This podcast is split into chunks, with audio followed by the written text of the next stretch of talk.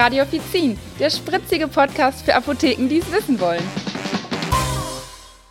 Herzlich willkommen bei einer neuen Folge von Radio Offizin. Heute wird es eine kleine Folge von mir alleine sein und ich werde euch etwas über Vitamin D und Vitamin D-Mangel im Winter erzählen.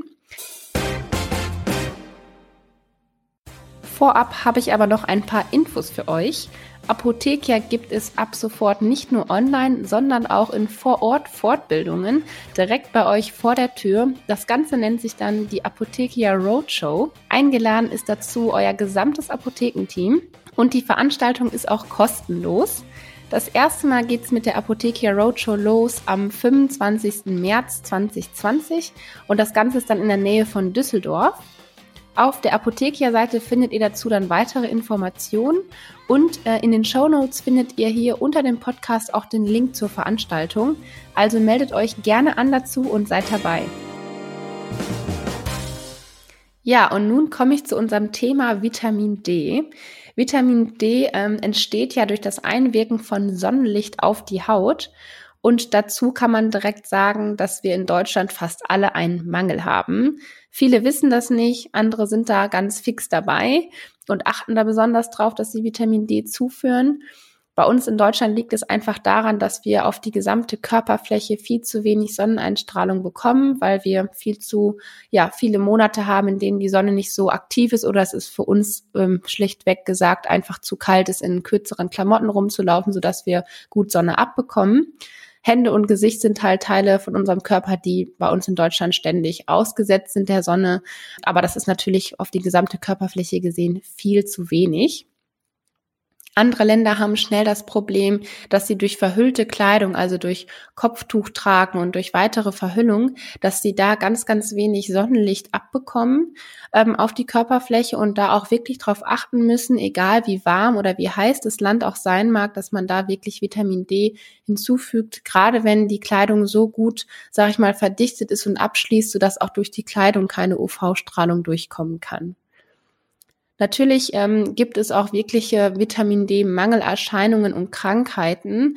Ähm, viele kennen das während des Wachstums, spricht man immer von der Rachitis. Das betrifft gerade Kinder und Säuglinge, Babys.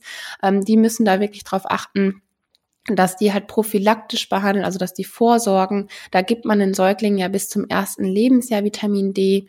Und bei Erwachsenen ist es die Krankheit Osteoporose. Da gibt's ja eine ganz bewährte Kombination von Vitamin D und Calcium als Behandlung. Und das macht man ja, um das Calcium dann besser in die Knochen einlagern zu können.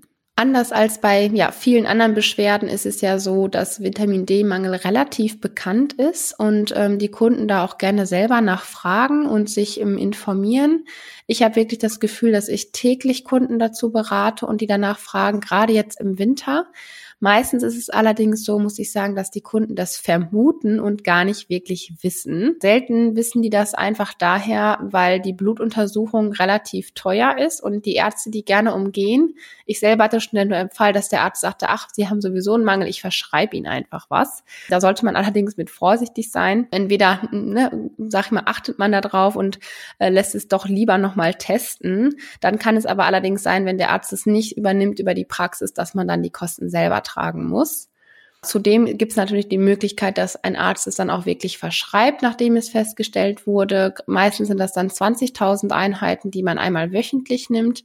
Da gehen allerdings die Stimmen und Meinungen äh, zu auseinander, ob das so effektiv und sinnvoll ist. Ähm, viele sagen, dass die ähm, Aufnahme des Vitamins, des Vitamin D daher sehr schlecht ist, weil ähm, der Körper gar nicht so eine so hohe Menge auf einmal aufnehmen kann. Ich würde es natürlich jetzt auf Rezeptkernkunden komplett ausreden und die Meinung des Arztes plattreden. Trotzdem, wenn man selber gefragt wird und Empfehlungen aussprechen kann, dann können wir ja in der Selbstindikation genauso gut Präparate empfehlen, die wirklich halt täglich gegeben werden und dann etwas höher dosiert sind. Ich empfehle das nämlich wirklich sehr gerne, das Vitamin D. Äh, nimm das auch selber in den Wintermonaten. Ich nehme täglich die 2000 Einheiten ein über die dunklen Monate und nehme noch Zink dazu, einfach fürs Immunsystem, dass wir einfach gestärkt sind, gerade weil wir ja gerade jetzt in der ähm, ja, Erkältungszeit halt ähm, ja viele Kunden vor uns haben, die uns schnell anstecken können. Und dann ist es nicht verkehrt, wenn wir unser Immunsystem so ein bisschen boosten und stärken. Wichtig bei der Beratung zum Vitamin D ist natürlich, dass es ein fettlösliches Vitamin ist. Das heißt, die beste Aufnahme ist natürlich mit einer fettreichen Mahlzeit. Das kann gerne das Mittagessen sein. Meistens sind das die warmen Mahlzeiten, die wir essen. Sollte man natürlich jetzt abends warm nehmen, sage ich zu den Kunden, dann nehmen Sie es lieber zu einer anderen Mahlzeit dazu, weil das auch wirklich Energie gibt und auch wach macht. Und dann macht es wirklich mehr Sinn, das über den Tag zu nehmen und nicht erst abends. Es gibt natürlich auch eine Stange an Präparaten, die schon in öliger Kapselform sind. Da ist dann der Fettanteil direkt mit drin. Und zudem müssen wir darauf achten, dass fettlöslich auch heißt, dass es sich zu viel anreichern kann, wenn es überdosiert wird. Ähm, das heißt einfach, dass wir dem Kunden erklären, das wird nicht über den Urin ausgespült, wenn sie das zu viel nehmen. Es gibt ein paar fettlösliche Vitamine, das gebe ich auch gerne immer direkt mit, welche das sind.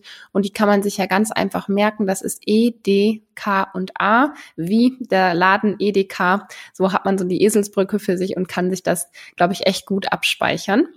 Zudem ist halt auch der Punkt wichtig, dass wenn ein Kunde das über eine Langzeiteinnahme machen möchte, also wirklich täglich nimmt, das ganze Jahr über, dass er dann wirklich mit dem Arzt erst spricht oder eine Blutabnahme macht, um zu gucken, wie viel ist überhaupt nötig zuzuführen und wie viel ähm, brauche ich vielleicht auch gar nicht.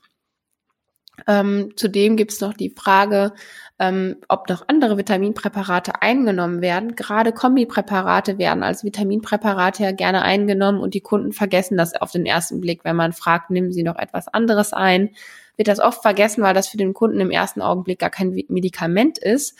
Ähm, aber daher sollte man wirklich dann da nochmal explizit nachfragen, nochmal nachbohren, sodass man wirklich nichts überdosiert oder etwas einnimmt, was dann keinen Sinn macht. Zum Vitamin D habe ich auch eine besondere Knallerkundin gehabt letztens, die ähm, ja mich sehr überrascht hat in dem Gespräch oder verwundert hat. Sie sagte, sie weiß definitiv, dass sie Vitamin D überdosiert hat und dass sie daher jetzt so Kopfschmerzen hat. Und ich war schon sehr verwundert, woher sie das einfach wusste und fragte auch nach, ob sie Blutbild gesehen hat und ob sie das definitiv weiß.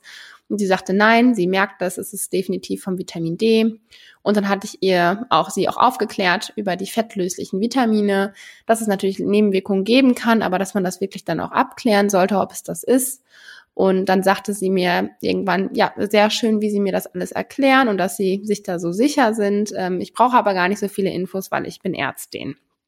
Und dann dachte ich mir auch, okay, das äh, ist halt hammergut, dass sie als Ärztin einfach das so aus dem Bauchgefühl heraus weiß, dass es Vitamin D überdosiert ist.